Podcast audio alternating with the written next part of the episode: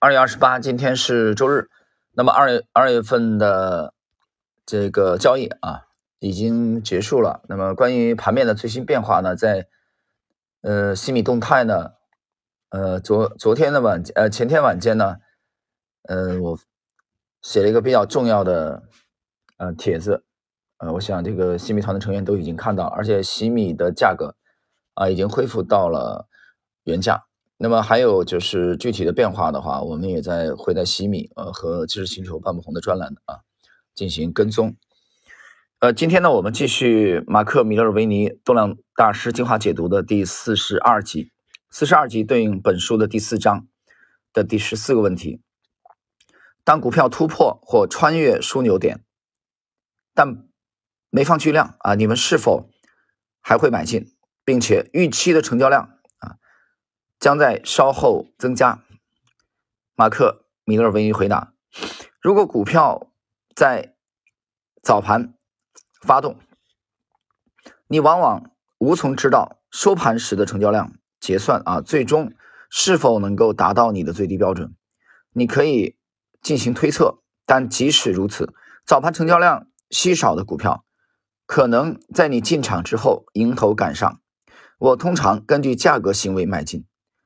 同时以成交量作为确认，如果事态的后续的这个演进不如预期，那么我大可出场。解释一下啊，米勒维尼这里讲，你你注意这个这段话其实简短，但是其实信息啊比较明确。他讲到了他的这个系统当中，把价格啊非常看重价格。所以他说他是依据价格行为来买进的，成交量作为确认啊，成交量是作为佐证的，所以价量啊，价量又回到了道氏理论的这个市场行为啊，这这个这这一点，所以马克米勒维尼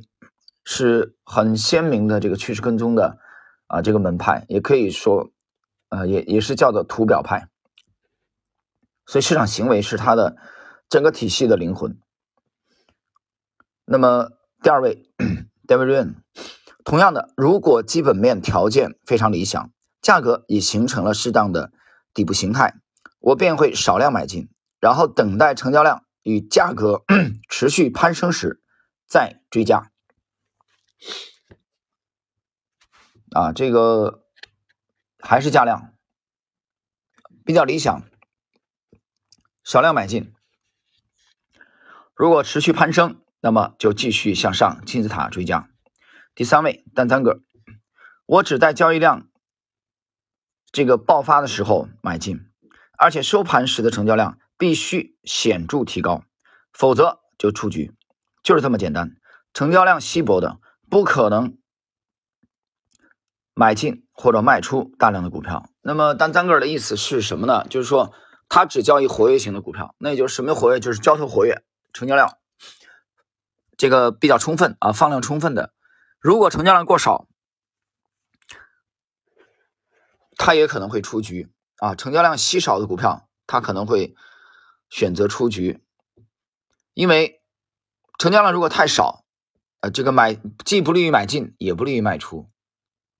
啊，换手特别小。所以这一点来说呢，你发现他讲这一点的时候，并没有去这个像戴维瑞那样特别强的价格。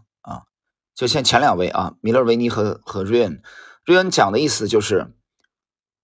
在价格成交量价增量升的情况下，啊，它吻合形态来买进，少量买进，然后呢继续上涨，然后追加加仓。但是单三个考虑问题，就把成交量摆在一个更高的地位了。你去通篇去看，他回答这个问题内容当中都没提价格。啊，也不，我相信他也不是说不看重价格啊，因为你最终盈利还是靠价格嘛。但是可能他把成交量，我们认为从他的解答当中，他把成交量摆在一个更高的地位，